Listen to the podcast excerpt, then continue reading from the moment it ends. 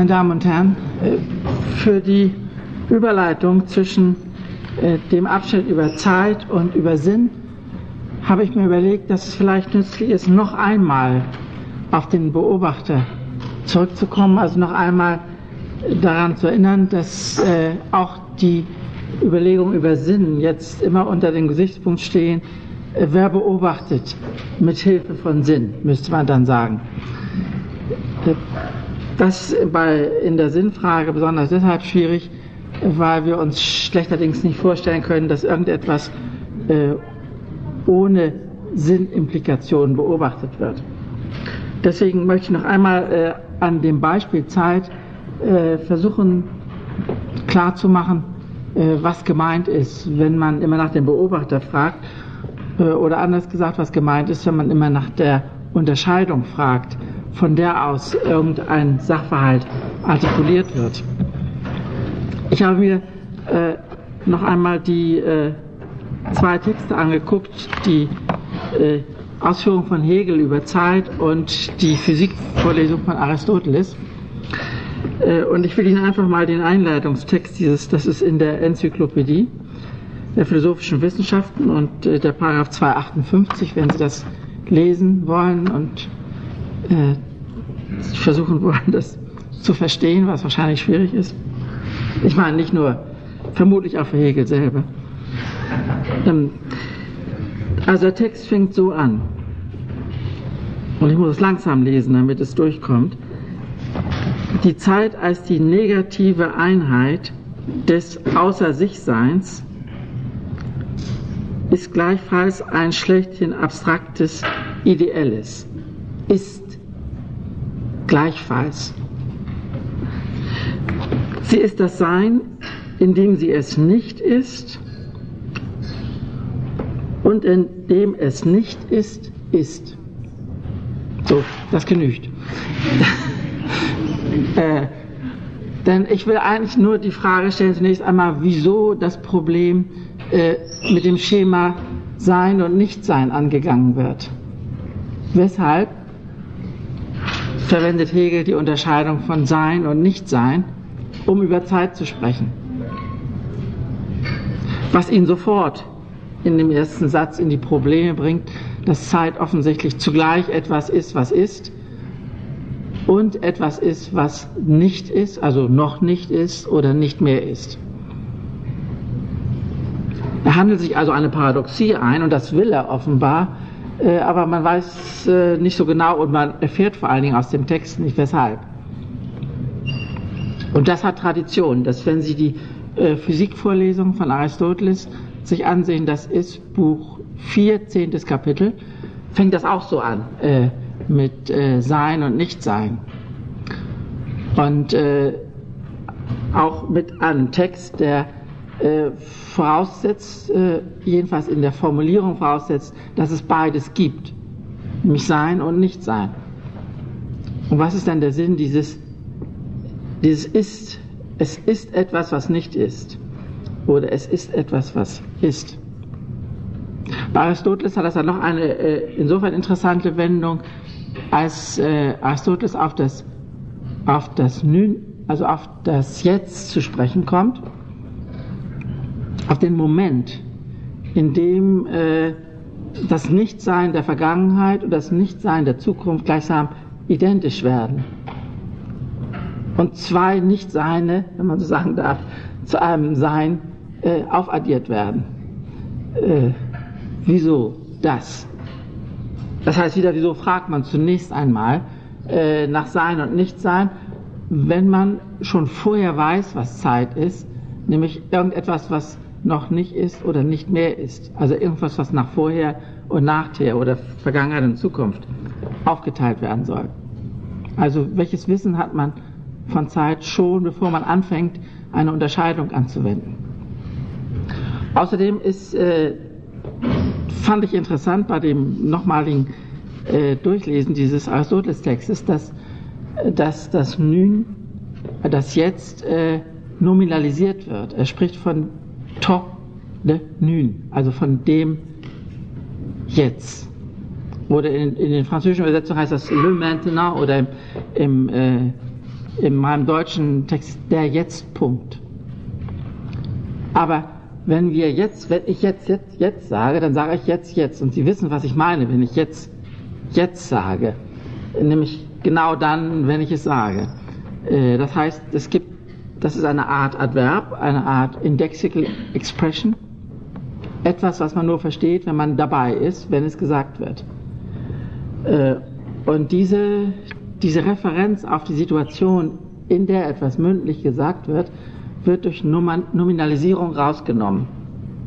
Und jetzt gibt es das jetzt, das offenbar immer, immer ein Jetzt äh, von etwas, einer Qualität ist, die beständig irgendwann äh, vorkommt äh, oder vorkommen kann oder vorkommen ist oder vorkommen wird. Äh, so dass man, wenn man als äh, Soziologe äh, den Text liest, die Frage hat, wieso eigentlich äh, ein Adverb, was in, im alltagssprachlichen Zusammenhang benutzt wird, nominalisiert wird. In der mündlichen Rede ist das situativ verständlich. Im schriftlichen Text wird es eine Merkwürdigkeit, äh, sodass wir hinter der äh, Unterscheidung, hinter der Behandlung des Jetzt plötzlich die Differenz von mündlich und schriftlich sehen und sehen, dass diese ganze Artificialität äh, der Rede über Zeit und die Verwendung des ontologischen Schemas äh, sein, nicht sein. Und bei Aristoteles kommt das dann auch noch das Teil ganze Schema hinzu. Also ist das jetzt ein Teil der Zeit, wo es bloß zwei Nicht-Sein sind, die kombiniert werden zu einem Jetzt, kann man sagen, es ist ein Teil der Zeit und die Zeit ist das Ganze das eingeteilt wird in lauter Jetzt, Jetzt-Punkte. Also diese ganze Schematik äh, scheint äh, ein, ein Resultat von, von Schriftkultur zu sein. Und das ist wieder eine Unterscheidung, die ganz quer steht zu den, äh, zu den Semantiken, mit denen äh, die Schriftkultur sich selber artikuliert. Ich äh, gebe auf all diese Fragen jetzt gar keine Antwort, äh, sondern sage nur, dass man alles, was daran anschließt, eigentlich rückführen kann auf die Frage, was ist die, die primäre Unterscheidung. Äh, alles, was anschließt, ist zum Beispiel der Begriff der Bewegung, der jetzt anscheinend ein Begriff ist, der das Nichtsein mit dem Sein verbindet. Aber das reicht für die Zeitdefinition natürlich auch nicht, denn die Zeit bewegt sich ja nicht in dem Sinn, dass sie sozusagen an uns vorbeizieht und man die Zeit mal gehabt hat und mal, äh, mal sie wegläuft und dann offenbar, wenn die Zeit sich nicht mehr bewegt, gar keine Zeit mehr ist. Das sieht natürlich auch Aristoteles. Äh, also die ganze Struktur der, äh, der Elaboration einer Zeittheorie ist irgendwie abhängig von einer Unterscheidung und die Frage ist, Wer macht eine solche Unterscheidung? Wer ist der Beobachter? Und natürlich äh, die nächste Frage sofort, wer stellt diese Frage? Und es liegt in der, im Duktus dieser, äh, sowohl des Autopoiesis-Konzepts als auch dessen, was ich jetzt sagen will über Sinn, dass wir, ähm, dass wir diese Frage zumindest noch stellen können. Und dann über Konzepte der Rekursivität oder der, der Implikation äh, oder eben über den Sinnbegriff zu beantworten versuchen. Das war also jetzt ein, eine, ein Überleitungsteil, äh, äh, der nur also nochmal diesen Beobachter aufrufen und verschwinden lassen äh, sollte. Ich komme jetzt zum Sinnbegriff. Vielleicht geht man am besten von einem Alltagsverständnis aus. Äh, Im Alltag wird äh, Sinn äh, offenbar als etwas äh, verstanden, was uns abhanden kommen kann oder was fehlen kann, was nicht da ist. Wir, wir leiden unter, ständig unter Sinnverlust. Oder die Sinnfrage äh, taucht auf. Was, und dann wird zum Beispiel die Religion aufgerufen, uns den Sinn zu geben, der uns fehlt. Äh, obwohl das sehr befremdlich ist, wenn man die Religionsgeschichte äh, betrachtet, war Religion ja eine Interpretation von Welt und die Welt war eben so geschaffen von Gott und in dieser, äh, in dieser Zeitgeschichtlichkeit äh, eine Heilsgeschichte und was immer, das war einfach so. Das war keine Antwort auf die Frage, äh, wie kommen wir zu Sinn. Äh, und es ist bemerkenswert, dass wir Religion jetzt so gleichsam funktional, sinnfunktional äh, verstehen und dabei voraussetzen, wir als Beobachter voraussetzen, dass wir zwischen sinnvoll und nicht sinnvoll äh, unterscheiden können. Aber können wir das? Äh, und ist die Unterscheidung von sinnvoll und nicht sinnvoll sinnvoll? Und wiederum, für wen? Wenn man sich äh, mit, diesem, mit diesen Schwierigkeiten an die Philosophie äh, wendet, die für solche Fragen ihre äh, Zuständigkeit in Anspruch nimmt, dann ist, glaube ich, immer noch die dominante äh, Auskunft, äh, dass Sinn etwas ist, äh, was sich auf ein Subjekt bezieht.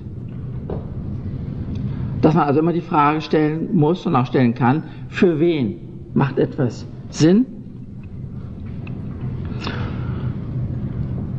Und zwar äh, dabei Subjekt nicht in einem ganz formalen Sinne, sondern im Sinne eines Individuums, das, das lebt und, und äh, über sich selbst nachdenkt äh, und äh, dann äh, Sinn als, als Form der Orientierung überhaupt oder als Form einer befriedigenden Orientierung praktiziert. Also beispielsweise äh, fordert Husserl äh, in der transzendentalen Phänomenologie, äh, insbesondere in den Teilen, die sich mit der Kritik der Wissenschaft und der Technik befassen, äh, dass äh, das Erleben mit konkret sinnstiftenden Bewusstseinsleistungen äh, ablaufen sollte. Und der Kollege Gratow wird vermutlich das auch so fordern. Das setzt aber voraus, dass äh, zunächst einmal die Intersubjektivität äh, ein lösbares Problem ist, denn wenn jedes Subjekt für sich selbst äh, äh, Sinn produziert, Sinn konstituiert, Sinn evaluiert, ob das sinnvoller Sinn oder nicht sinnvoller Sinn ist, hat man natürlich das Problem, was äh, zwischen den Subjekten eigentlich passiert.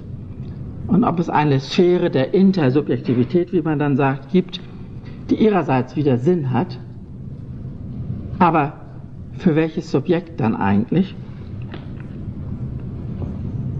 Und diese Schwierigkeit, äh, glaube ich, bringt uns an einen, an einen Wendepunkt, äh, oder zumindest an den Punkt, wo wir uns darüber klar werden können, dass wir äh, die Sinnkategorie eigentlich auf zwei verschiedene Systemtypen, das ist jetzt meine Sprache, äh, anwenden müssen, nämlich äh, psychische Systeme, Bewusstseinssysteme, die sinnhaft erleben äh, und Kommunikationssysteme, die Sinn reproduzieren, dadurch, dass er in der Kommunikation verwendet wird.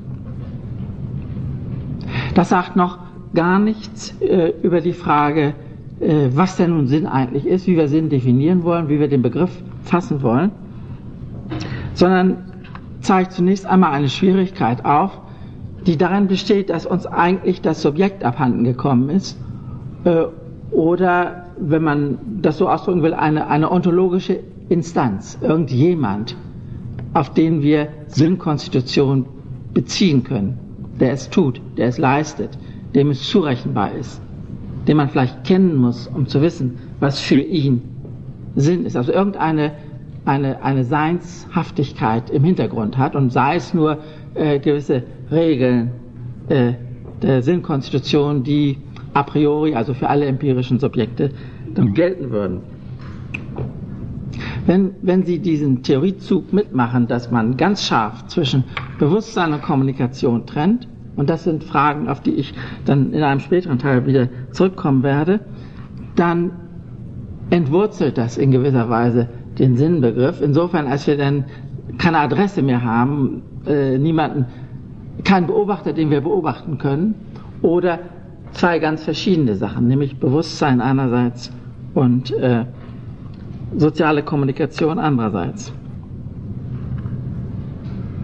Und die Frage ist jetzt, ob wir, äh, ob wir einen Begriff finden können, irgendeine ein, eine Ordnung finden können in dem, was wir Sinn nennen, die nicht darauf angewiesen ist, das Problem durch Referenz auf ein Subjekt äh, oder auf irgendeinen Sinnträger, irgendeine konstitu sinnkonstituierende Agentur zu verlagern, sondern die einen ausreichend formalen Sinnbegriff ermöglicht. Mein erster äh, Versuch, also einen Sinnbegriff ohne eine bestimmte Systemreferenz, ohne eine bestimmte ontologische Referenz äh, zu formulieren, liegt in der Benutzung einer Unterscheidung von Wiederunterscheidung äh, von Medium und Form. Und dazu muss ich jetzt erstmal einiges sagen, äh, weil die Beziehung zur Systemtheorie äh, nicht unproblematisch ist und weil ich gerade das ausnutzen möchte, um äh, über Sinn zu sprechen im Sinne eines Verhältnisses von Medium und Form und dabei noch nicht voraussetzen möchte, welches System operiert, um Sinn zu konstituieren, Sinn zu erleben, Sinn zu erfahren, Sinn zu reproduzieren und so weiter. Der Vorteil dieser Unterscheidung Medium-Form ist eben, dass äh, man nicht ohne weiteres auf ein Subjekt verwiesen wird oder einen Sinnträger verwiesen wird, sondern zunächst einmal ganz abstrakt sich äh, vorstellen kann oder an, den, an der Begrifflichkeit selbst arbeiten kann, äh, die uns darüber äh, Klarheit verschafft, wie eigentlich das Verhältnis von Medium und Form äh, zu denken ist.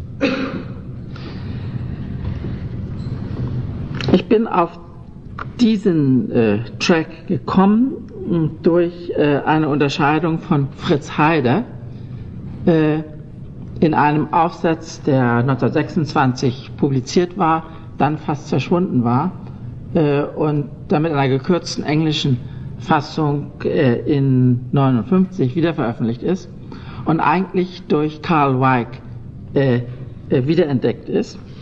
Es kommt alles irgendwie aus der österreichischen Ecke.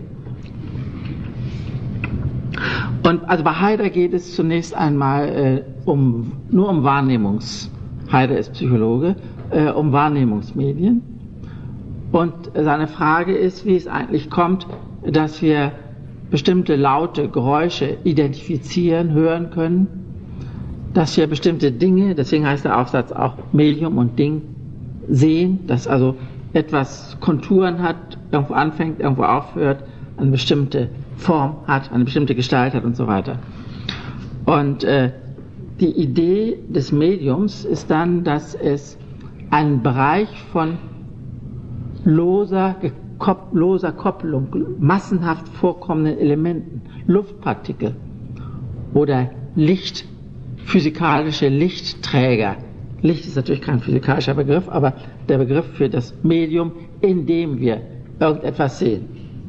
Ohne Licht, das kann man ja schnell ausprobieren, sehen wir nichts. Äh, das heißt, es gibt offenbar eine Differenz eines unsichtbaren Mediums und einer sichtbaren Form, würde ich jetzt sagen, oder Gestalt. Wenn wir äh, das Licht selbst immer noch sehen würden, also ständig Lichtreflexe sozusagen hätten, würde uns die Konturen der Dinge äh, äh, unerkennbar werden in Grenzfällen, wir haben natürlich Gewohnheiten, können wir das noch interpretieren. Äh, aber ich weiß nicht, ob Sie auch diese Erfahrung gemacht haben, dass man nachts vom Autofahren auf nassen Straßen plötzlich nur noch ein flimmerndes Licht, äh, eine Lichtkombination sieht und überhaupt nicht mehr weiß, ob man noch auf der Straße ist und ob die anderen Wagen einem entgegenkommen oder nicht. Also in dem Maße, als die, äh, die Gestalt auf Licht selbst äh, reduziert wird, auch wenn das Licht noch Formen hat, äh, Lampen und so weiter, wird das Wahrnehmen schwierig. Und erst recht äh, äh, im Hören, äh, wenn also die Luft selber ständig Geräusche machen würde, würde das schwierig werden, Sprache oder sonstige artikulierte und identifizierbare Geräusche wahrzunehmen. Daraus äh, folgt die Möglichkeit, mit einer Unterscheidung zu arbeiten, die in der heutigen äh, Literatur im Allgemeinen über lose Kopplung und feste Kopplung, lose Kopplung, feste Kopplung äh, wiedergegeben wird. Äh, das hat in der Systemtheorie zum Teil ein, eine andere Tendenz genommen, die ich im Moment einmal außer Acht lasse. Die Tendenz nämlich, dass man sagt, äh, lebensfähige, stabile Systeme müssen lose gekoppelt sein. Es darf nicht alles von allem abhängen. Es muss Interdependenz unterbrochen werden und so weiter. Aber in dieser äh, prä-systemtheoretischen äh, Unterscheidung von Medium und Form äh, sagt man, dass äh, es zunächst einmal massenhafte Elemente gibt, die ihren Status als Element nicht einer bestimmten Kopplung verdanken. Und dass das aber das Material bietet, aus dem dann Kopplungen laufend hergestellt werden können. Heider hatte nur äh, die Wahrnehmungsmedien im Auge gehabt, aber man könnte äh, ja genauso gut Sprache, also ein Wortschatz äh, und Sätze sich vorstellen. Und das ist auch der Grund, weshalb ich von Medium und Ding auf Medium und Form äh, umstelle, um auch Sprache einzubeziehen. Das heißt, es gibt eine Fülle von Worten, es gibt gewisse kombinatorische Regeln und dann kann man Sätze bilden. Und die Sätze sind dann äh, Formen im Medium von Sprache, während die Worte wiederum Formen im Medium von äh, möglichen Geräuschen oder möglichen optischen äh, Designs sind. Es gibt sozusagen Licht und Luft als Wahrnehmungsmedien da kann man Worte bilden, schriftlich, mündlich. Die Worte sind wieder ein Medium, äh, mit dem man Sätze bilden kann, also sinnhafte Aussagen machen kann. Es geht also immer darum, einen Bereich der losen Kopplung, der auch schon auf der Ebene der basalen Elemente irgendwelche Formen voraussetzt, äh, für Kombinationsmöglichkeiten zu öffnen und von dort aus dann jeweils im laufenden Betrieb von Systemen, welcher Art immer, bewusste oder kommunikative, äh, die Möglichkeit zu haben, Formen zu bilden. Dabei ist, äh, sind einige Zusatzüberlegungen wichtig, die ich hier nur, nur andeuten kann. Äh, eins ist, dass das Medium überhaupt immer nur über Formenbildung reproduziert wird. Das heißt, äh, wenn nie Sätze gebildet werden würden, würde man die Worte vergessen. Sprache kann nicht, sich nicht bloß als Lexikon äh, erhalten. Und Lexika kann man natürlich auch erst erfinden, wenn man Schrift hat. Und die haben einen spezifischen Zweck.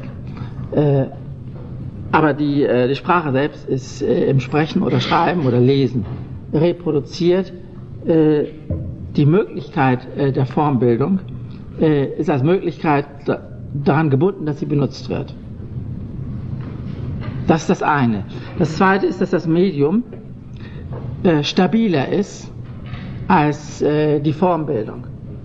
Ein Geräusch verklingt, irgendein Objekt kann verschwinden, äh, aber trotzdem hören und sehen wir äh, mit Hilfe eines Mediums jeweils etwas anderes.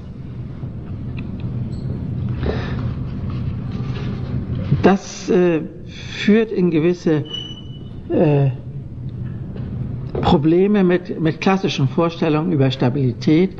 Äh, die Stabilität liegt gerade nicht in den Formen. Stabil ist etwas, was, äh, was lose gekoppelt, was keine Form hat, was in einer äh, klassischen Sprache Materie ist oder Unbestimmtheit ist. Und alles, was Stabilität gewinnt, wird damit zugleich unsicher und prekär und temporär. Es gilt für eine bestimmte Zeit. Man formuliert einen bestimmten Satz und er verklingt und wird äh, nie wieder äh, benutzt äh, oder aufgezeichnet äh, und dann bei Gelegenheit wieder aktiviert. Aber inzwischen haben wir anderes zu tun.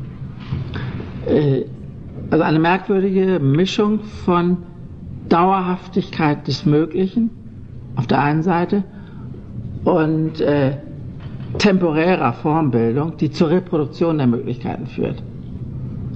Also kein einfaches Konzept von stabil äh, und instabil oder äh, dauerhaft und vergänglich, äh, sondern äh, dieses Mischverhältnis von loser Kopplung, die dann zu festen Formen gebunden werden kann, aber nur auf Zeit, mehr oder weniger lange, je nachdem, wie die Systeme operieren.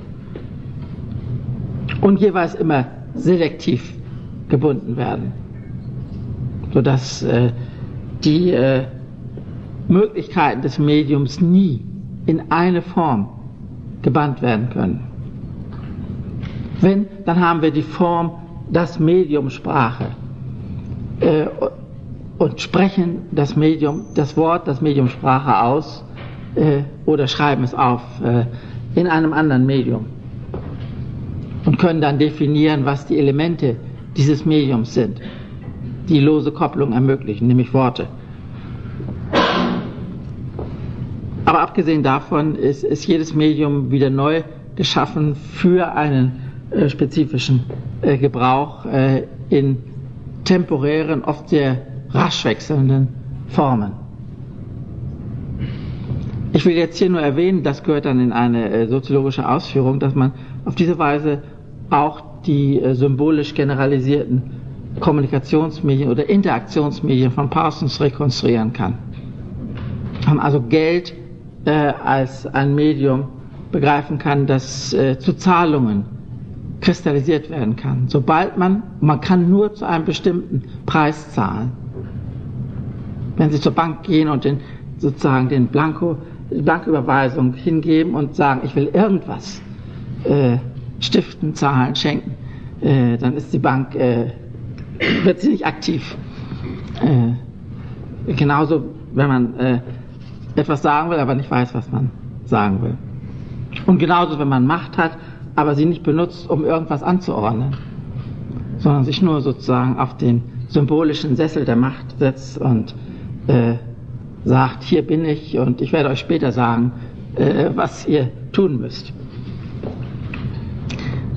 Das ist alles diese, äh, und es ist diese Sequenz von, von Wahrnehmungsmedien, von Kommunikationsmedien, von Sprache, von engeren funktionsspezifischen Medien wie Geld oder Macht, äh, die äh, in der Soziologie, in der Gesellschaftstheorie dann interessant ist. Wie kommen wir zu immer neuen Medien für eingeschränkte Bereiche, die aber immer wieder ihre Elemente in gewisser Weise entkoppeln und immer wieder Kombinationsmöglichkeiten bereitstellen.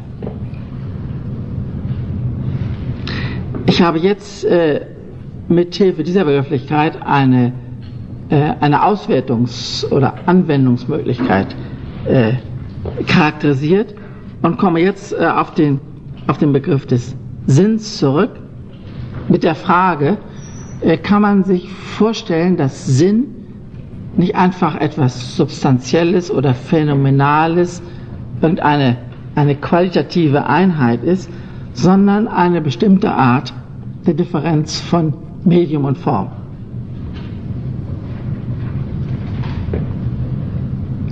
Ich bin nicht vollständig sicher, äh, ob diese, dieses Passen der Begriffe aufeinander äh, wirklich gelingt, aber im Moment stelle ich mir vor, dass äh, Sinn tatsächlich so etwas ist wie eine ständige Aufforderung zu spezifischer Formenbildung die dann immer noch sich dadurch auszeichnen, dass sie im Medium von Sinn gebildet sind.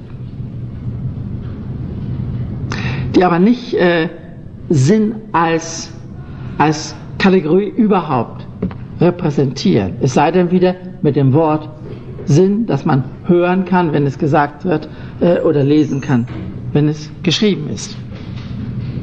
Aber das Wort Sinn ist wiederum nicht das einzige, was Sinn hat sondern kommt in, irgendeiner, in irgendwelchen Sätzen hin und wieder vor. Jetzt müsste man äh, überlegen und sagen können, was nun eigentlich äh, die, die medienhafte Seite, das Medium des Sinns ist, wenn man es von Formen unterscheiden will. Und vielleicht ist es gut, äh, sich dafür äh, den Ausdruck mediales Substrat äh, anzugewöhnen denn wenn das Medium immer die Möglichkeit der Formbildung in einem Medium ist, brauchen wir eigentlich eine, eine dreifache Terminologie. Das Substrat, die Elemente, die lose gekoppelt sind und gekoppelt werden können, wobei man immer selektiv vorgehen muss auf der einen Seite, die Formen auf der anderen Seite und sozusagen das Zusammenspiel, das, das, das ganze, der ganze Apparat, äh, Medium Form nur Sinn hat, wenn er gebraucht wird. Wie immer, wenn man äh, mit dieser äh, Terminologie äh, Krücke mediales Substrat arbeiten will, dann könnte man äh, sagen, dass äh, auch ein jedes Sinnerleben immer äh, zweiteilig äh, oder äh, unterscheidungsförmig abläuft. Oder wenn man jetzt diese Spencer Brown äh, Terminologie haben will, äh, immer auf der Innenseite eine Art von Form hat, mit der man arbeiten kann. Also etwas Bestimmtes ist gesehen worden. Ich sehe, der Sinn dieses Apparats äh, ließe sich durch Drehen an den Schrauben und durch Rauflegen von irgendwelchen präparierten Sachen äh, aktualisieren. Sonst ist er nur störend, man kann anstoßen und ihn kaputt machen. Also Sinn in bestimmten äh, Konfigurationen, in bestimmten äh, Gestalten, in bestimmten Formen ist nur die Innenseite äh, des Mediums und es gibt immer noch die Außenseite äh, der anderen Möglichkeiten der Verwendung. Oder auch einfach die Außenseite, wenn man an wahrnehmbare Objekte denkt, dass diese Sache eben hier äh, aufhört. Das Aufhören des Objektes.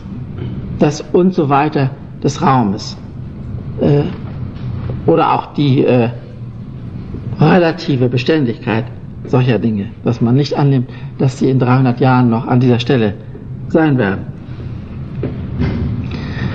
Diese äh, Überlegung, und ich, Sie sehen, ich springe bewusst hin und her zwischen völlig verschiedenen Theorieressourcen, äh, diese Überlegung lässt sich, äh, und das war mein Zugang zunächst einmal zu dieser äh, Problematik, über Husserlsche, also über phänomenologische Analysen etwas deutlicher beschreiben. Husserl hatte, äh, das ist vor allen Dingen in, äh, in dem früh erschienenen, tatsächlich publizierten, viel ist ja Nachlass, aber dies ist tatsächlich publiziert, Ideen 1 äh, von, ich glaube, 1913 ausgearbeitet und später wiederholt, also in Erfahrung und Urteil sind gute Publikationen, gute Ausführungen dazu. Der Gedanke ist, dass, äh, und das ist jetzt alles subjektrelativ gedacht, das Subjekt, das Bewusstsein, arbeitet immer intentional, also aktförmig. Äh, und diese Aktualisierung in der intentionalen Aktivität des Bewusstseins ist immer auf etwas Bestimmtes gerichtet. Man identifiziert Gegenstände, Menschen, Symbole oder was immer aber immer in einem Horizont, wie Husserl sagt, der Verweisung auf andere Möglichkeiten. Man äh, gerät nie in eine sozusagen eine ontologische Falle in der Art, dass man etwas sich äh, denkt und davon dann so eingenommen ist, dass man nicht wieder loskommt und immer nur dies denkt, immer nur Wohnzimmer denkt, immer nur äh, immer nur Systemtheorie denkt, um ein äh, aktuelles Beispiel zu nehmen und dann überhaupt nicht mehr anders denken kann als eben Systemtheorie. Äh, sondern wenn man schon so denkt, hat man immer den Gedanken, ja wieso, das ist eine Theorie oder äh, was heißt denn hier System? Äh, das heißt alles, die Symbolik, die Dinge verweisen immer auf andere Möglichkeiten. Und Husserl sagt in einem Horizont, äh, der möglichen Bestimmtheiten oder der Bestimmbarkeit eines bestimmten Stils.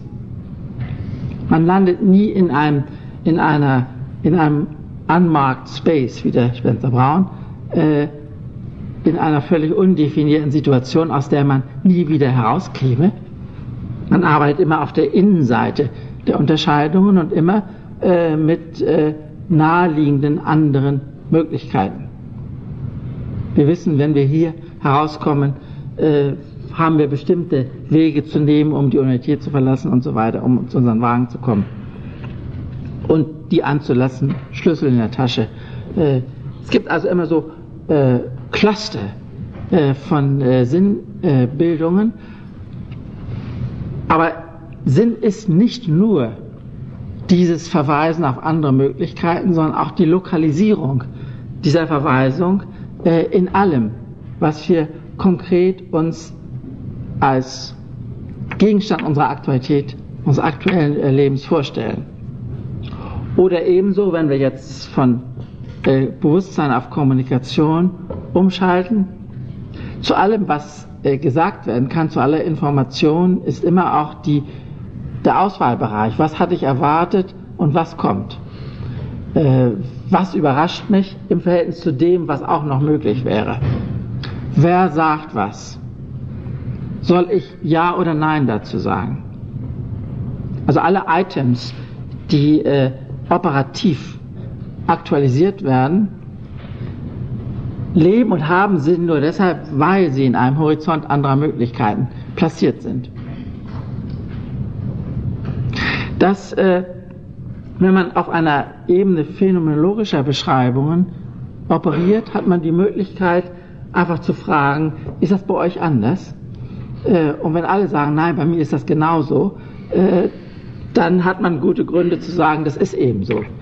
Äh, also methodisch gesehen ist es eine Beschreibung, die sich vorstellt äh, und sich dann testen lässt an, äh, an Eigentümlichkeiten subjekter, subjektiver, subjektbezogener Sinnverarbeitung. Und ich habe, äh, ich glaube, das ist ein starkes Argument, methodisch ein starkes Argument, dass man äh, Evidenzen zunächst einmal einführt und sieht, ob jemand daran zweifelt. Äh, und wenn er zweifelt und gute Argumente hat, muss man sehen, was man an seinem eigenen äh, Theoriegebäude korrigieren müsste, um dem Rechnung zu tragen. Aber solange niemand zweifelt, solange niemand kommt und sagt, ich erlebe ständig äh, Sinn, von dem aus ich nicht weiter weiß, Schon das hatte ich gesagt, äh, in einer bestimmten Situation widerlegt ihn eigentlich. Äh, und man müsste dann genau klären, was eigentlich eine Verweisung ist und wie man mit Verweisungen umgeht und woran man erkennt, dass man mit Verweisungen umgeht.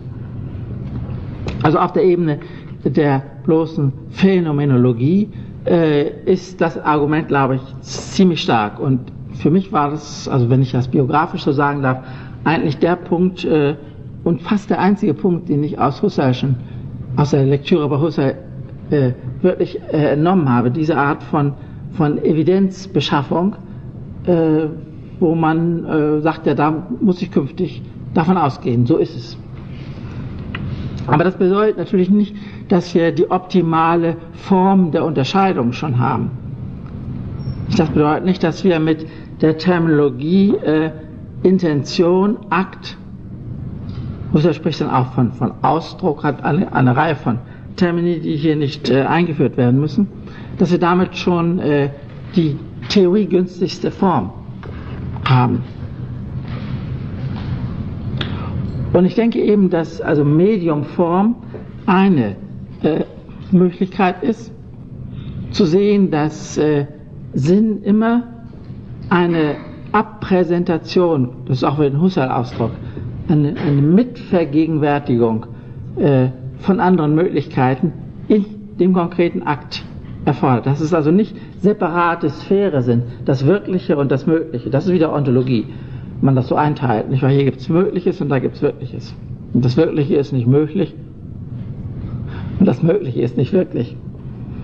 Also so geht es sicherlich nicht, sondern äh, die, der Raum der Potentialitäten die Gesamtheit von Verweisungen, die Horizonthaftigkeit äh, allen Sinns ist äh, ja, belebendes äh, oder sinngebendes Moment in allem Spezifischen, in aller Identität, in allem, was man kommunikativ äh, als Information äh, bekannt gibt oder in allem auch, wo man sich bewusst zuwenden kann, was man bewusst thematisieren kann. Es ist also keine, keine äh, regionale Aufgliederung von Seinssphären, die nebeneinander existieren, sondern es ist ein Ineinander von, äh, und das ist zurzeit meine bevorzugte Terminologie, Aktualität und, und Möglichkeit und Aktualität und Potentialität. Sodass man also sagen könnte, äh, wenn man auf eine Definition legt, Sinn ist die, äh, das Medium, das mit der Differenz von Aktualität und Potentialität arbeitet. Und zwar mit der Differenz oder mit der Unterscheidung. In dem Sinne, dass die Einheit der Unterscheidung immer mitspielt, dass man also immer in dem, was man aktuell sieht, Möglichkeitsperspektiven mit hat und umgekehrt Möglichkeiten überhaupt nicht äh, thematisieren kann, nicht denken kann, auch gar nicht kommunikativ äh, benutzen kann, wenn man das nicht aktuell tut. Man muss über Möglichkeiten dann immer noch reden können oder man muss an Möglichkeiten denken können und sei es in der Art einer modalen Logik oder wie immer. Aber wenn das nicht aktualisiert wird, äh, ist das auch keine äh, Möglichkeit, dann ist es einfach äh, nicht da, kommt nicht vor. Ist keine Operation, wenn man jetzt diese operative Sprache wieder verwenden soll. Ich hoffe, es verwirrt Sie nicht, dass ich ständig diese Theorien äh, ineinander äh, füge, aber es ist Teil des Unternehmens zu versuchen, äh, das, was intellektuell getrennt äh, entwickelt worden ist, zusammenzufügen.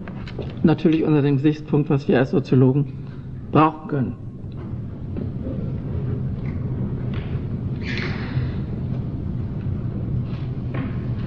Der äh, nächste Punkt ist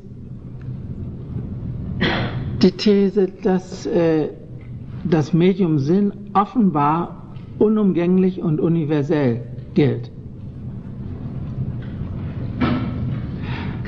Das heißt erstens, dass wir es auch dann anwenden müssen, wenn wir äh, Negationen verwenden.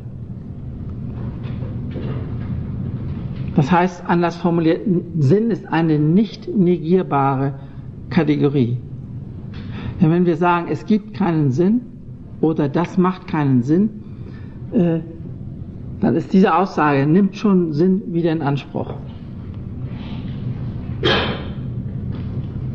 Das ist im Übrigen ein Argument, das philosophische Tradition hat. Äh, wenn ich äh, denke, dass ich nicht denken kann, dann muss ich zumindest dies denken, also widerlege ich mich selber. Es gibt diese, diese Figur der, der operativen Selbstwiderlegung oder des performativen Selbstwiderspruchs, um es in, in einer apelisierenden, also auf Apel bezogenen äh, Terminologie zu sagen.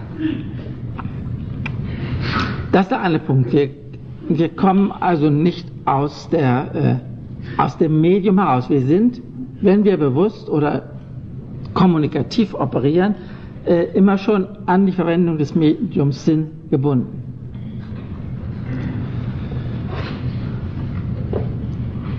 Das heißt, dass auf dieser Ebene äh, unsere Sprache uns irreführt, die uns nahelegt, wir können sagen, etwas sei nicht sinnvoll.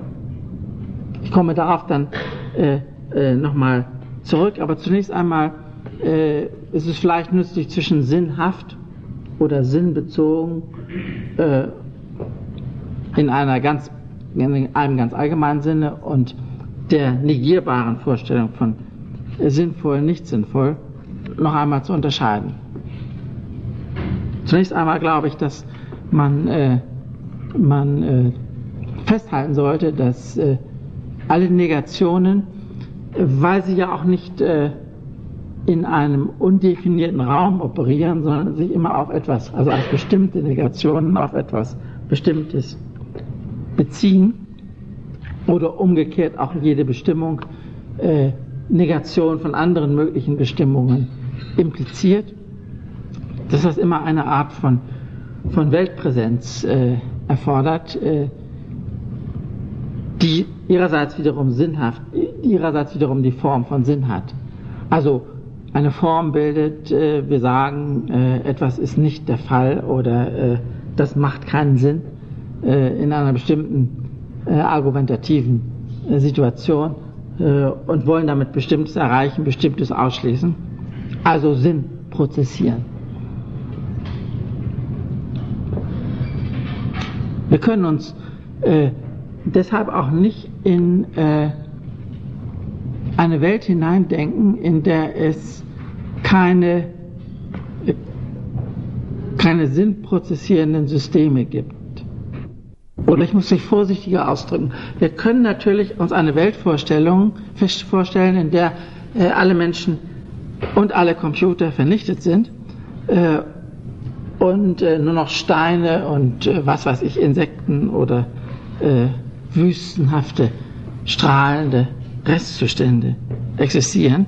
Wir können uns also zwar eine Welt vorstellen, in der kein Sinn mehr operativ produziert und reproduziert wird. Aber wir können diese Vorstellung nur äh, selbst sinnhaft bilden. Wir sind darauf angewiesen, uns vorzustellen, was denn noch sozusagen als Restnatur vorhanden sein könnte. Und wir denken natürlich daran, was gewesen und was zerstört ist. Wir können auch nicht wirklich äh, uns das Weltverhältnis von Steinen vorstellen, äh, wie ein, was ein Stein empfindet, wenn er, wenn er sozusagen wahrnimmt, wie steinern er ist. Äh, ist eine Vorstellung, die wir so konstruieren können, aber eigentlich nicht äh, vollziehen. Wir können die noch negieren und können sagen, für einen Stein ist die Welt nicht, nicht sinnhaft verfügbar. Äh, aber diese Aussage hat für uns Sinn, weil wir sie kon kontrastieren zu dem, was für Menschen äh, Sinn hat und welche Funktion Sinn im Orientierungsraum der Menschen äh, übernimmt. Schwierig wird es, wenn man sich, äh, wenn man an Tiere denkt, äh, ob man die Sinnkategorie für Tiere äh, anwenden könnte, ist eine Frage, die wir gelegentlich diskutiert haben äh, und die ich für, äh, für unentscheidbar halte, äh, weil wir, wenn wir Tiere beobachten, sowieso Tiere in einer sinnhaften Welt beobachten und deshalb uns die Mühe haben, uns äh, die Welt vom Standpunkt der Fledermaus äh, oder vom Standpunkt des Buchfinken oder vom Standpunkt der Kuh aus vorzustellen, also uns zu überlegen, äh, äh, wie äh, solche Tiere äh, jetzt ihre für sie zweifellos äh, erkennbare Wahrnehmungsumwelt, ihren, den Raum, den sie außer sich sehen, äh, nun ordnen. Es spricht ja viel dafür, dass das auch irgendwie mit sinnhaften Übergängen äh, oder mit Proto-Sinn zu tun hat. Wenn man die Flüssigkeit und Eleganz äh, äh, sieht, mit der Tiere sich von Situation zu Situation schwingen äh, und das offenbar irgendeine eine nicht nur äh, sporadische oder ad hoc äh, Affäre ist, dann wird es, glaube ich, deutlich, dass wir dazu neigen, uns vorzustellen, die Tiere sehen den Raum als sinnhaft, als Bezug äh, vom vorherigen zum nachherigen. Aber ich weiß nicht, ob wir das äh, wirklich selbst wissen können, weil wir eben ohnehin äh, auf äh, die Unterstellung von Sinn angewiesen sind. Das ist aber ein, ein Sonderproblem, das äh, uns auf die, äh, die Form der Universalität oder Unvermeidlichkeit des Mediums Sinn für spezifische Systeme, Bewusstseinssysteme und Kommunikationssysteme hinweist. Und äh, zu dieser Universalität gehört eben auch, dass äh, die eigene Negation in das Medium eingebaut ist. Dass also äh, es auch noch Sinn macht, äh, sich vorzustellen, dass für äh, andere Arten von äh, Ausgangspunkten, sagen wir mal, oder andere Art von Systeme, das Medium Sinn nicht verfügbar ist. Und das wiederum als eine Aussage, die für uns nur als sinnhafte Aussage verfügbar ist.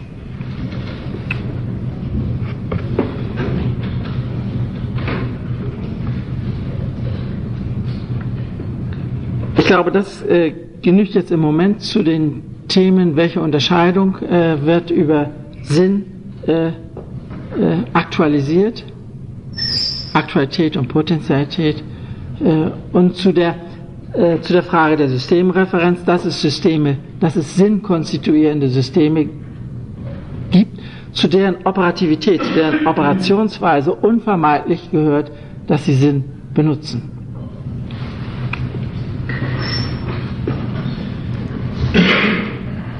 Von äh, diesem Ausgangspunkt, jetzt kommt eine kleine, äh, kleine Zwischenpassage, äh, kann man rückblenden auf eine Diskussion, die äh, vor allen Dingen in den, in den äh, 60er, frühen 70er Jahren gelaufen ist, äh, wo man äh, die, die Welt noch so nach dem Muster von, äh, das ist natürlich ein älteres Muster, äh, Geist und Natur oder sinnhaft und mechanisch oder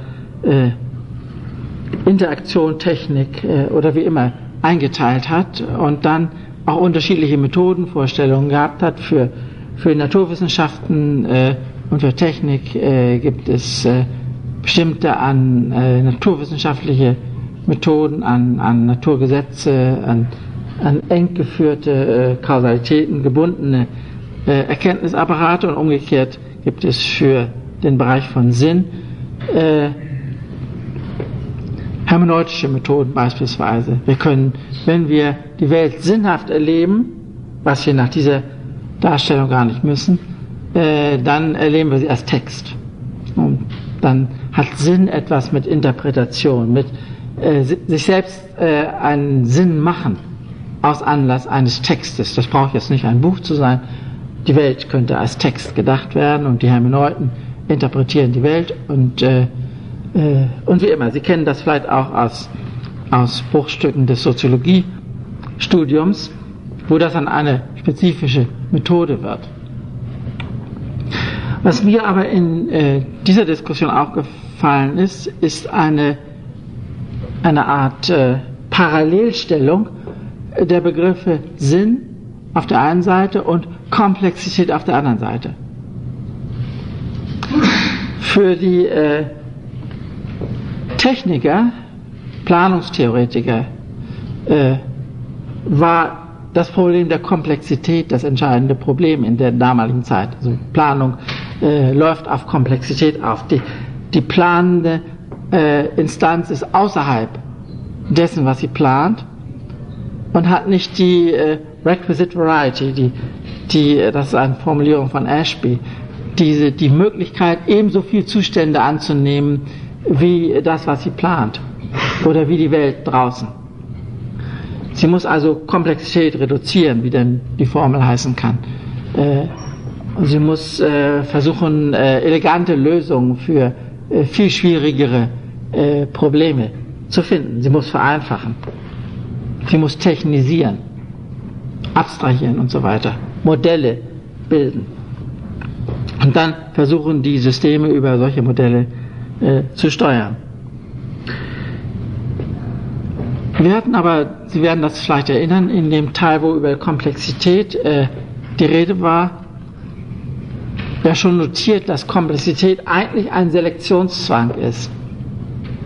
Wenn man Komplexität beschreibt als eine Vielzahl von Elementen, die nicht alle mit allen, wo nicht jedes mit jedem verknüpft werden kann, äh, dann ist in die Komplexität eingebaut ein Selektionszwang. Also Muster der Aktualisierung von Komplexität sind immer selektiv. Man darf nur mit seinen Vorgesetzten reden äh, und mit seinen Untergebenen, aber nicht mit seinen Kollegen. Oder bestimmte Sachen gehören dorthin, bestimmte Sachen gehören dorthin. Oder eine Maschine, äh, wenn man die äh, äh, die Teile, Schrauben und, und Räder und, und Stangen anders kombinieren würde, würde die Maschine nicht mehr laufen. Das muss so äh, zusammengesetzt werden, wie das in der Gebrauchsanweisung äh, äh, beschrieben ist. Anders geht es nicht. Obwohl es vielleicht andere Möglichkeiten gäbe. Das heißt, Komplexität immer als ein, ein Selektionsverhältnis, das unter bestimmten Kriterien läuft. Und wenn Sie jetzt die äh, Analyse über Sinn daneben halten, dann sehen Sie, dass auch Sinn ja Selektionszwang ist. Wir haben einen Verweisungsüberschuss, wir müssen wissen, was wir damit anfangen, was wir unter Ausschluss anderer Möglichkeiten demnächst tun. Wir haben ein Auto, wir müssen aber entscheiden, wohin wir damit fahren. Wir haben eine Sprachkompetenz, wir müssen entscheiden, was wir sagen und so weiter und so weiter.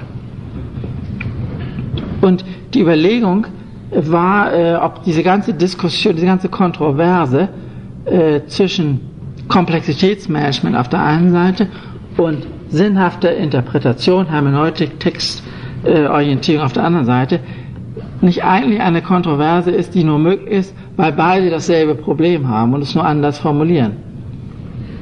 Nämlich das Problem des Selektionszwanges. Und ich sage bewusst Zwang, man kann nicht äh, ohne Selektion äh, Aktualität reproduzieren, irgendwas bewerkstelligen, operativ in Gang bleiben. Aber die Selektion braucht besondere Kriterien. Und da kann man dann äh, über alle möglichen äh, Kriterien streiten, sowohl innerhalb des Technikbereichs als auch innerhalb des Hermeneutikbereichs. Man könnte deshalb diese Diskussion äh, zusammenfassen, äh, indem man sagt, Sinn ist eine sehr potente Technik des Umgangs mit Komplexität. Das bringt nicht sehr viel an Informationen. Man weiß natürlich immer noch gar nicht, wie man damit umgehen soll.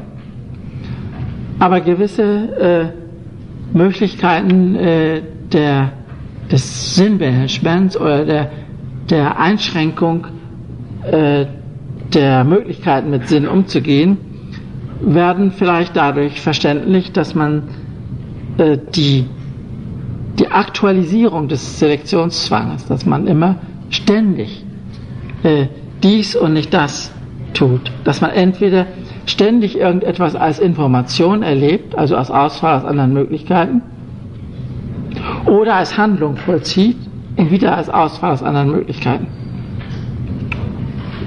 Dass also diese, äh, diese Aktualisierung des Selektionsdrucks und der, der Suche nach Entscheidungen oder nach Kriterien, nach passend, nicht passend, nach Konvenienz, nach Konsensfähigkeit, wie immer man äh, das bezeichnen will, äh, uns gleichsam oktroyiert ist durch die Zwangslage, in der wir uns befinden, wenn wir sinnhaft erleben, und dass das eigentlich äh, eine Zwangslage ist, die genauso existiert, wenn wir uns unter Komplexitätsdruck denken.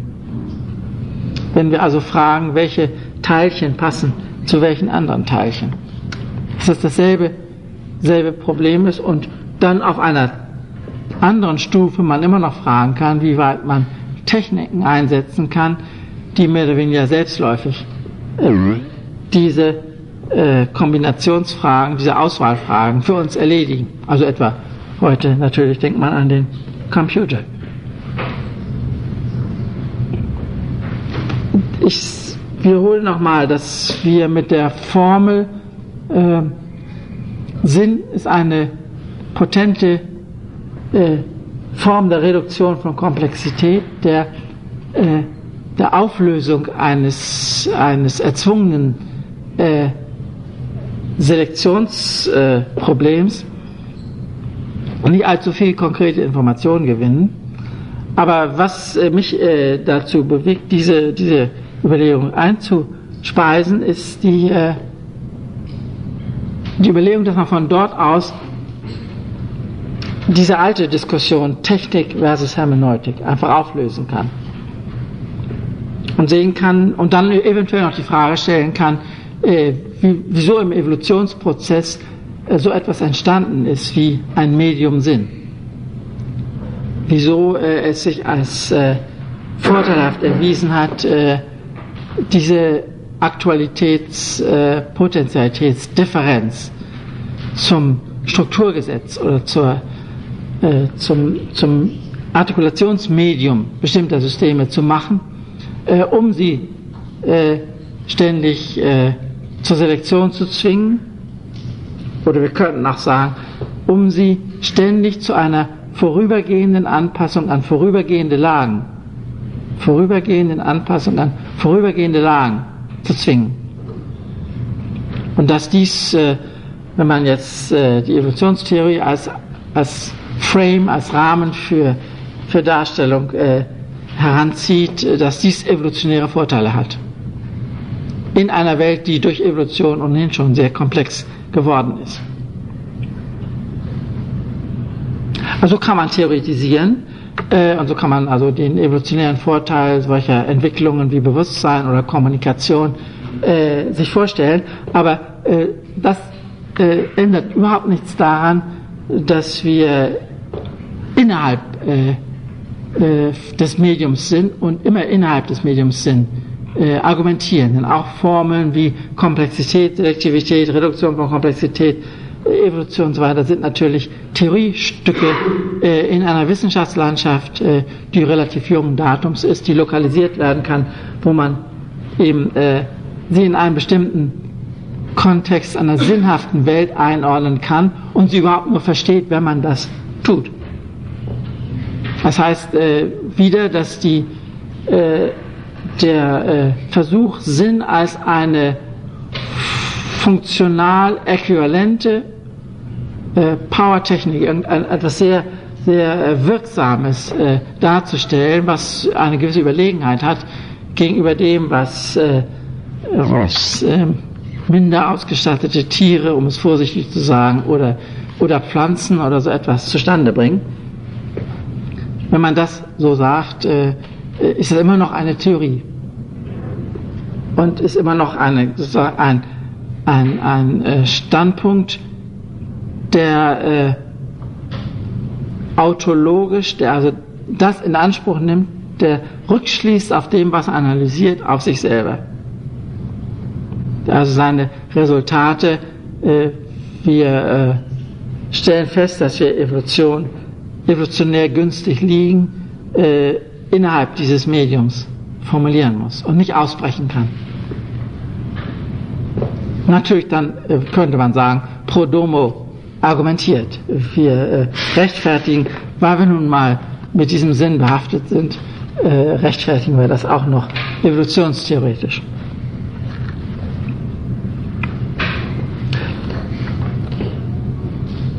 Ich komme auf einen nächsten Teil, der sich jetzt äh, mit der bisher aufgeschobenen Frage befasst, äh, ob man über den Bereich Sinn, über das Medium Sinn nun inhaltlich noch etwas mehr sagen kann. Bisher ging es ja nur um Sinn als, als solchen. Ich habe angefangen, äh, ohne irgendeine vernünftige Begründung, und bis heute habe ich noch keine vernünftige Begründung, dafür äh, zwischen Sinndimensionen zu unterscheiden. Also sachlich, zeitlich, sozial. Das wird inzwischen, äh, finde ich, das lese ich das auch selbst in den Büchern. Äh, es kommt also vor und offenbar äh, ist die Ordnung nach sachlich, zeitlich, sozial äh, irgendein ein routinemäßig wiederholbares äh, Theorieerzeugnis, ohne dass man, äh, oder ich jedenfalls, äh, in der Lage bin, dafür eine Begründung zu geben, also das irgendwie deduktiv abzuleiten. Der Begriff äh, entfaltet sich nicht von selber in diese Dimensionen, äh, sondern es ist einfach äh, so auch phänomenologisch gesetzt. Und ich, wenn also nach äh, Begründung gefragt wird, dann tendiere ich dazu zu sagen, schlagen Sie mal eine weitere Dimension vor und dann überlege ich mir, äh, ob das funktioniert oder nicht funktioniert. Und da kann, kann, kommt manchmal Raum, aber das, das passt aus verschiedensten Gründen nicht so richtig. Weil es eben gegen sachliche, äh, sachliche Differenzierung gar nicht, äh, gar nicht zu trennen ist. Also nehmen Sie das zunächst mal hin und, und, und vielleicht finden Sie ja äh, entweder andere Kategorien oder äh, zusätzliche äh, Dimensionen. Was äh, für die äh, folgenden Überlegungen wichtiger ist als die Begründung, oder mir scheint es jedenfalls so, ist, dass es sich um ein ähnliches Phänomen handelt, nämlich immer um die Forcierung einer bestimmten Unterscheidung. Forcierung einer bestimmten Unterscheidung oder man könnte auch sagen um die Duplikation eines Sachverhaltes, der zunächst so gegeben ist, wie er ist, auf etwas anderes hin. Und zwar kann man sich, wenn man die Husserlsche Terminologie äh, akzeptiert, und bei Husserl gibt es für, für einen Bereich auch explizite Aussagen darüber, äh, sich vorstellen, dass es immer um Doppelhorizonte geht. Also nicht einfach um äh, Horizont im Sinne einer, einer Raummetapher, dass man also äh, immer weitergehen kann und der Horizont verschiebt sich immer. Irgendwann wird man müde und hört auf, äh, ohne den Horizont erreicht zu haben. Es geht also nicht nur um diesen einen Horizont, sondern es geht eigentlich immer um zwei Horizonte, sodass die Dimension selbst, jede Dimension durch eine Unterscheidung konstituiert wird und sich dadurch äh, von anderen Dimensionen unterscheidet. Jede Dimension hat ihre spezifischen Doppelhorizonte und unterscheidet sich dadurch von anderen Dimensionen. Ich will das zuerst einmal formal darstellen, äh, um nachher dann äh, auf die Frage zu kommen, ob diese Differenz selbst historisch ist, also sich entwickelt hat. Zunächst einmal kann man sagen, dass die Zeitdimension, und darüber hatten wir so viel schon in der letzten Stunde gesprochen, dass ich das kurz fassen kann, durch den Unterschied von Zukunft und Vergangenheit bezeichnet wird. Das heißt, es gibt diese beiden Horizonte, es kann immer weiter in die Vergangenheit zurückgedacht werden, bis es für uns Sinn verliert, sich vorzustellen, äh, was vor dem Urknall gewesen ist. Äh, und man kann immer weiter in die Zukunft äh, gehen. Man verliert Schritt für Schritt die Präzisierbarkeit, die Bestimmbarkeit dessen, was man sich vorzustellen hat. Aber im Prinzip ist ein Weitergehen möglich, solange nicht unser, unsere Gegenwärtigkeit, also unsere, unser eigenes System uns äh, sagt, also das nützt mir operativ jetzt nichts, hier weiterzugehen. Zukunft und Vergangenheit. Mit der, auch das äh, ist in der letzten Stunde gesagt worden, mit der Möglichkeit, die Horizonte zu duplizieren, indem man sich vorstellt, dass in der Zukunft äh, Gegenwarten sein werden, für die die jetzige Gegenwart Vergangenheit und die dann noch kommenden Gegenwarten Zukunft sind. Dass das ganze Spiel doppelt gespielt wird. Man hat äh, die gegenwartsbezogene Differenz von Zukunft und Vergangenheit. Äh, man hat auch die äh, in der Zukunft und in der Vergangenheit liegenden Differenzen von verschiedenen zeitlich lokalisierten Gegenwarten äh, mit ihren jeweils eigenen Zeithorizonten. Und äh, es ist klar, dass diese Art der Betrachtungsweise historisch ist, dass man also in der, äh, in der Ideengeschichte, in der historischen Semantik sehen kann, dass das Grenzfix äh, immer selbstverständlich war und dass wir eigentlich diese, diese Reflexivstruktur überhaupt erst seit dem 18. Jahrhundert haben, obwohl man sicher sein kann, dass äh, für die praktische Orientierung äh, das auch früher schon eine Rolle gespielt haben muss. Dann äh, in der Sachdimension meine ich, dass man äh, dies mit Innen und Außen, diese Doppelhorizonte mit Innen und Außen beschreiben kann. Das muss nicht bedeuten, dass man äh, die Innen-Außen-Differenz immer auf Systeme bezieht, das muss nicht bedeuten, dass man in der Sachdimension nur Systeme sehen kann. Man könnte diese ganze Analyse auch ohne Referenz auf Systemtheorie machen. Und bei Husserl ist in der Tat die Vorstellung, dass alles, was man äh, identifiziert, einen Innenhorizont und einen Außenhorizont hat. Also man kann von dem Ding gleichsam weggehen zu anderen Dingen äh, zu Gebrauchsweisen, zu jemandem, der es gebrauchen kann und so weiter und so weiter. Man kann aber auch äh, in das Ding hinein denken, hinein analysieren. Man kann sich überlegen, aus welchen Teilen es äh, besteht. Äh, und auch wieder ad libitum. Man könnte theoretisch das in Atome oder in die ganzen subatomaren Welten äh, zerlegen. Das heißt, alles, was identifiziert wird, wird in einer, wenn man es unter diesem Aspekt der Sachdimension und nicht der Zeitdimension sieht, in einer äh, Entfaltungsmöglichkeit, äh, die zwei Richtungen hat, identifiziert. Man kann das Objekt selbst äh, analysieren äh, und dabei äh, eben das so lange tun, bis man kein Interesse mehr hat. Äh, oder man kann von dem Objekt weg, man kann es klassifizieren, man kann, man kann es räumlich lokalisieren oder wie immer mit anderen Beziehungen ausstatten, nach außen hin Verweisungen verfolgen. Und schließlich die Sozialdimension scheint mir äh, genau dasselbe äh, selbe Problem zu haben. Man kommt auf Sozialität, wenn man äh, davon absieht, dass man selber der einzige Beobachter ist.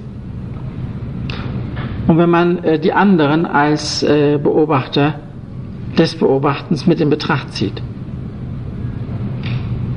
Wenn man also nicht sozusagen frontal und flächig vor der Welt steht, sondern sieht, dass andere beobachten, was man selber beobachtet.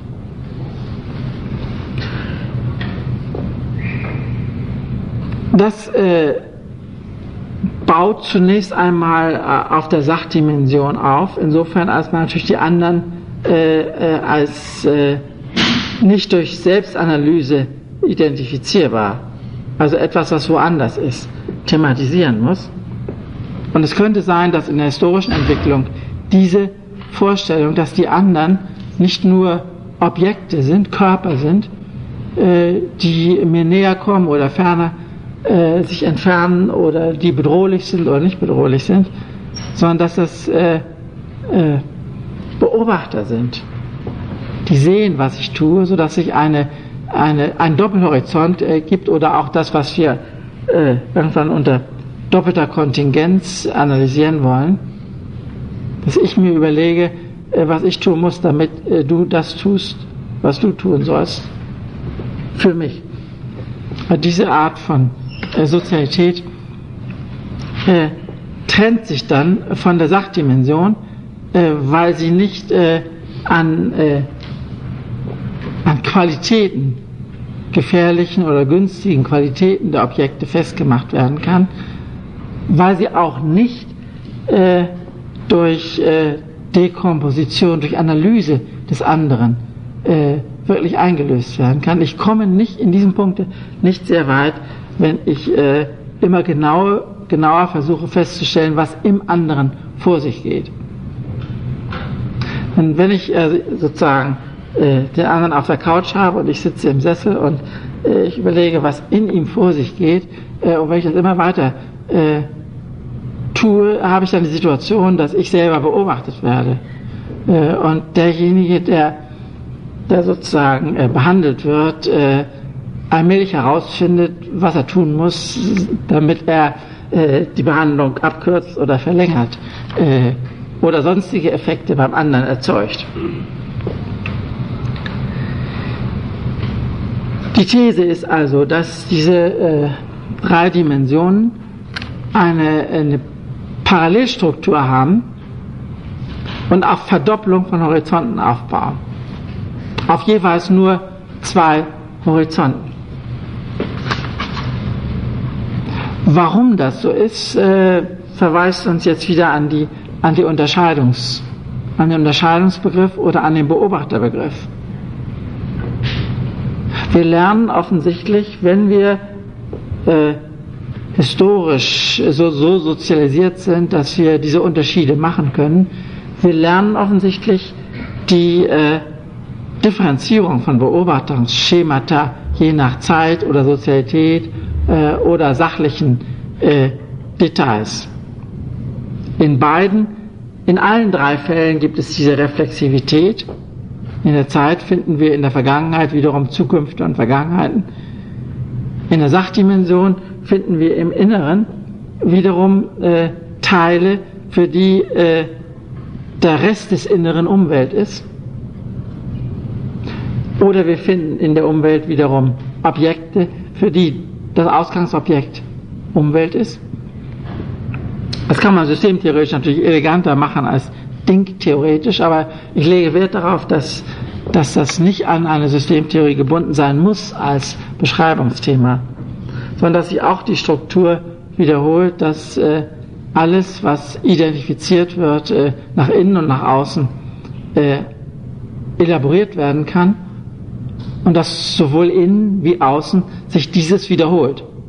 Dass man auch innen wieder etwas findet, was nach innen und außen elaboriert werden kann und außen wieder etwas findet, was nach innen und außen elaboriert werden kann. Und dasselbe haben wir dann auch in der Sozialstruktur, äh, dass man äh, sich überlegen kann, äh, Ego und alter Ego, ich starte mit mir selber äh, und äh, überlege dann, dass der andere auch ein Ich ist, für den ich ein anderes Ich bin.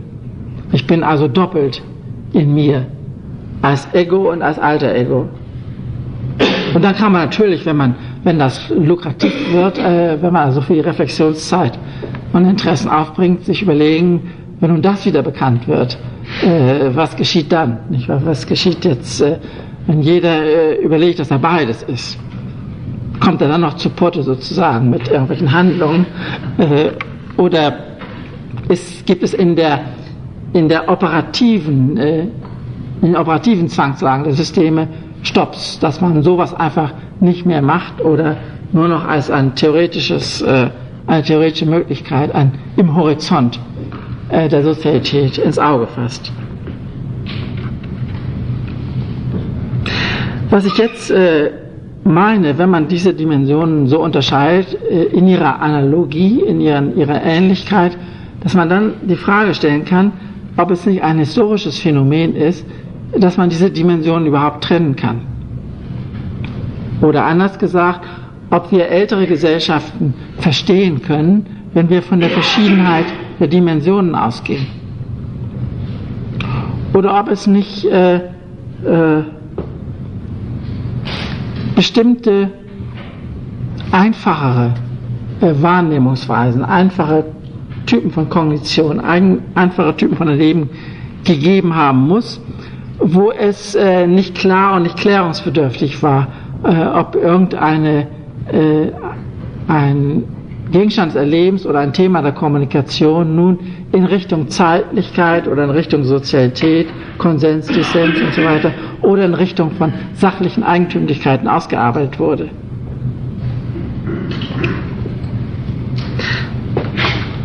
Und äh, das würde, wenn man das in ältere Zeiten äh, zurückprojiziert, äh, würde das äh, zu außerordentlich schwierigen Analysen führen, weil wir uns abgewöhnen müssen, äh, so differenziert zu denken, wie wir heute denken können. Ich bin auf dieses Thema, ich habe also für diese Vorlesung nochmal die, die Physikvorlesung von Aristoteles gelesen, für diesen Einleitungsteil. Und da ist mir aufgefallen, äh, dass er etwas macht, was mir auch immer passiert, immer von zugleich zu sprechen, das so in die Texte einzuflechten. Hammer im Griechischen. Wenn man im Lexikon nachguckt, ist das sowohl räumlich als auch zeitlich gemeint. Hammer ist das beisammen und äh, das zugleich. Das Wort selbst äh, kann im Kontext von Aristoteles zeitlich interpretiert werden, aber es ist äh, nicht uninteressant, äh, sich vorzustellen, dass das Gleichzeitige immer auch ein räumliches Beisammen ist, sodass für den natürlich Empfindenden oder noch quasi natürlich empfinden in Aristoteles, äh, ferne Dinge zeitlich distant sind. Und bei, bei Augustin finden Sie auch so diese Formulierung, das hatte ich, glaube ich, zitiert, dass, äh, dass äh, die Zeit im Dunklen, aus dem Dunklen kommt und dann äh, äh, ins Dunkle wieder verschwindet. Und offensichtlich unterirdisch ein zeitlosen Brei bildet, in dem das alles aufgenommen wird. Also man kann die Frage stellen, wie sich Zeitbewusstsein entwickelt. Äh, und man kann genauso gut die Frage stellen, wie sich eigentlich die Sozialdimension äh, von der Sachdimension trennt. Und was das dann für Bedeutung für Zeitverhältnisse haben wird.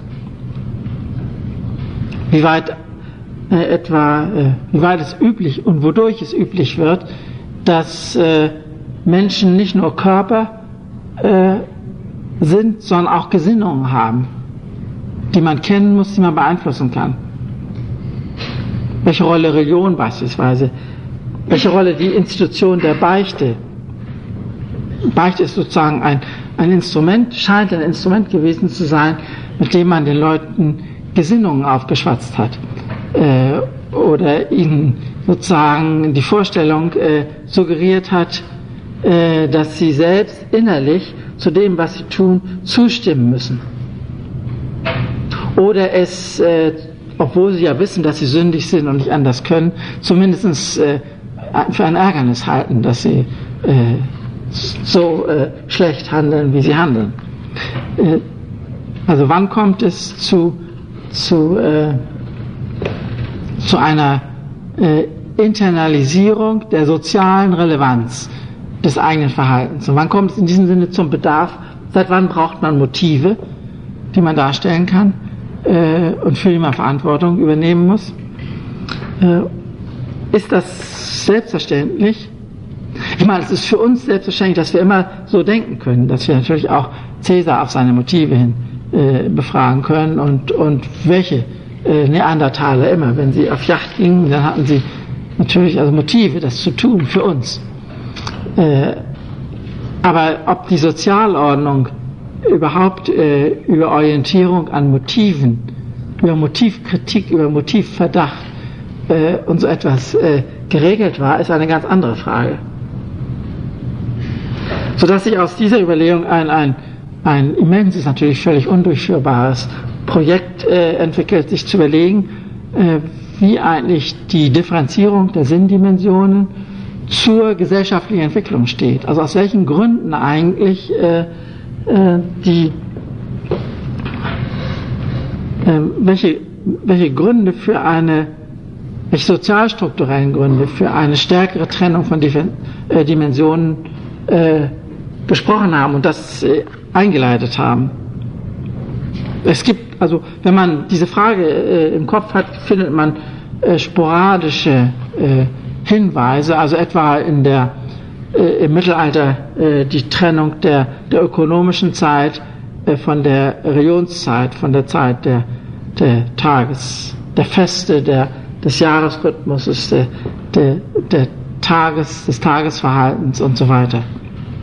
Die Zeit, wo also äh, die Stunden äh, im Winter nachts länger und am Tag kürzer waren äh, und äh, man stellt sich das mal vor als Arbeitsorganisation. Äh, die Stunden sind nachts, Nacht, die Nacht dauert sechs Stunden, der Tag dauert sechs Stunden und nachts dauert die Stunden eben länger. Im Winter äh, als am Tag. Und umgekehrt.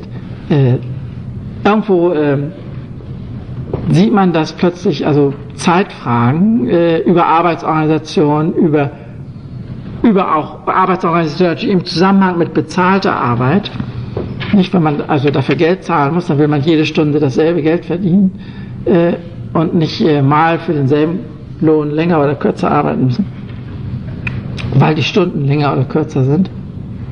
Also man kommt sehr rasch äh, in Details fragen.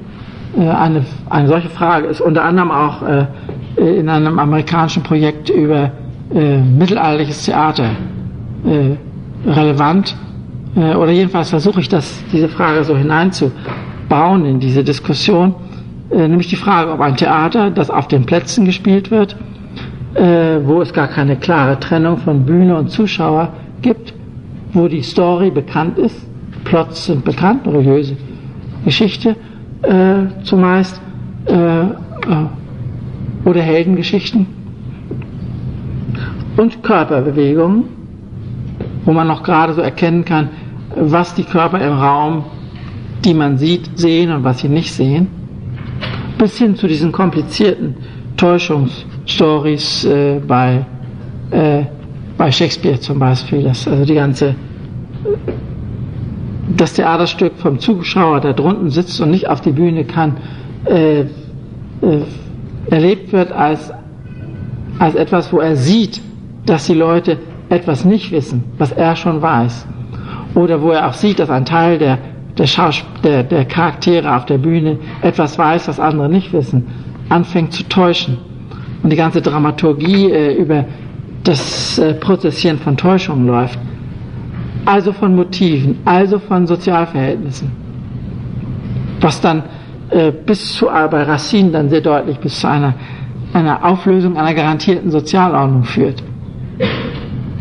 Also man könnte Theatergeschichte unter dem Gesichtspunkt schreiben, der Herausdifferenzierung einer, einer besonderen Sozialdimension gegenüber dem äh, großen Körperverhalten in bekannten, äh, bekannten äh, Geschichten. Ja, ich bin äh, am Ende, aber wenn Sie mir noch äh, einige Minuten gestatten und das Band noch läuft, äh, kann ich vielleicht noch einen Punkt bringen, der zum Abschluss gehört, nämlich zur Frage, wie wir jetzt zurückkommen zu der Ausgangsfrage, äh, ob es nicht doch einen Sinn macht, zwischen sinnvoll und nicht sinnvoll zu unterscheiden.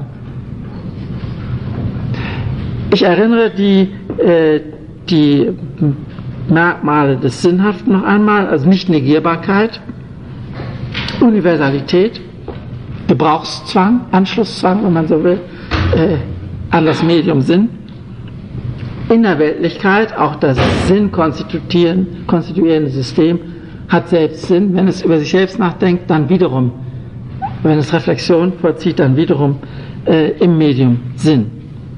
Als die, äh, die theoretischen Leitlinien für den Gebrauch des Begriffs Sinn. Aber andererseits, äh, was ist eigentlich gemeint von daher, wenn man jetzt einen engeren Begriff äh, von äh, sinnvoll formulieren will. Was ist, welcher Sinn ist denn sinnvoll? Und ich finde hier eine, eine äh, Überlegung von Alois Hahn äh, wichtig in einem nur sporadisch veröffentlichten, äh, soll man sagen, Interessen, Forschungsinteressenbereich äh, über Geständnisse, Bekenntnisse, äh, Selbstdarstellungen und so weiter wo er meint, dass äh, die Kategorie sinnvoll verwendet werden kann, wenn es um Integration mit der Selbstbeschreibung geht. Das kann man jetzt wieder aufteilen, wenn man will, in subjektive, also, also personale, bewusstseinsmäßige äh, Selbstbeschreibungen und soziale. Das würde jetzt die Erläuterung dieser Kategorie Selbstbeschreibung erfordern. Aber gemeint ist jedenfalls, dass kein sinnbrauchendes System für sich selbst völlig transparent werden kann. Wir können einfach das, was hier als also ein Resultat einer langen Kette von Operationen sind, welche Strukturen wir haben, welche Differenzierungsmöglichkeiten wir besitzen, können wir nicht in eine Formel bringen. Aber wir können stattdessen äh, uns vorstellen, wer wir sind. Oder wir können beschreiben, was der Sinn einer Universität ist. Und können dann sehr rasch das Erlebnis haben, äh, dass äh, vieles, was in einer Universität geschieht, sinnlos ist. Also nicht zu der Selbstbeschreibung der Universität passt. Sodass man äh, von da aus äh, zu, der, zu der Vorstellung kommt, dass die, die äh, Sinnlosigkeitsklage das ist ja wohl die, also eine der großen Klageformen unserer Gesellschaft, äh, mit äh, Selbstbeschreibungsanforderungen zunimmt. Also je mehr wir äh, Rechenschaft geben müssen, je mehr wir unter Legitimationsdruck geraten, je mehr wir sagen müssen, was der eigentliche Sinn, sei es äh, unseres eigenen Lebens, sei es äh, äh, einer Institution, eine, eines, eines Teilsystems, einer Organisation und so weiter ist, je mehr das geschieht, umso mehr äh, wird die, die Differenz von sinnvoll, äh, sinnlos äh, oktroyiert. Sodass wir äh, die Sprachentwicklung, äh, die uns suggeriert, äh, Sinn sei negierbar, sei in vielen Fällen defizient und so etwas, mit der Systemtheorie einholen und überholen können und dann sehen können, dass, dass es einen Zusammenhang gibt zwischen äh, dem Sinnbedarf, auch der Adressierung des Sinnbedarfs an Religion auf der einen Seite und einem zunehmenden Individualisierungsdruck, könnte man sagen, wenn man auf Einzelpersonen es bezieht, aber vielleicht auch äh, Individualisierungsdruck in Bezug auf Organisationen, die jetzt also plakativ nach Corporate Identity und Kultur und dergleichen äh, suchen, oder auch äh, in den äh, Funktionssystemen selbst, wo man sich überlegt, äh, dass die Politik äh, eigentlich äh, Formeln anbieten muss für das, äh, wozu das alles gut ist und wozu das nötig ist und wozu man äh, so viel Steuern eintreiben muss. Das jetzt nur in aller Kürze, äh, um mit diesem Abschnitt über Sinn äh, zu Ende zu kommen.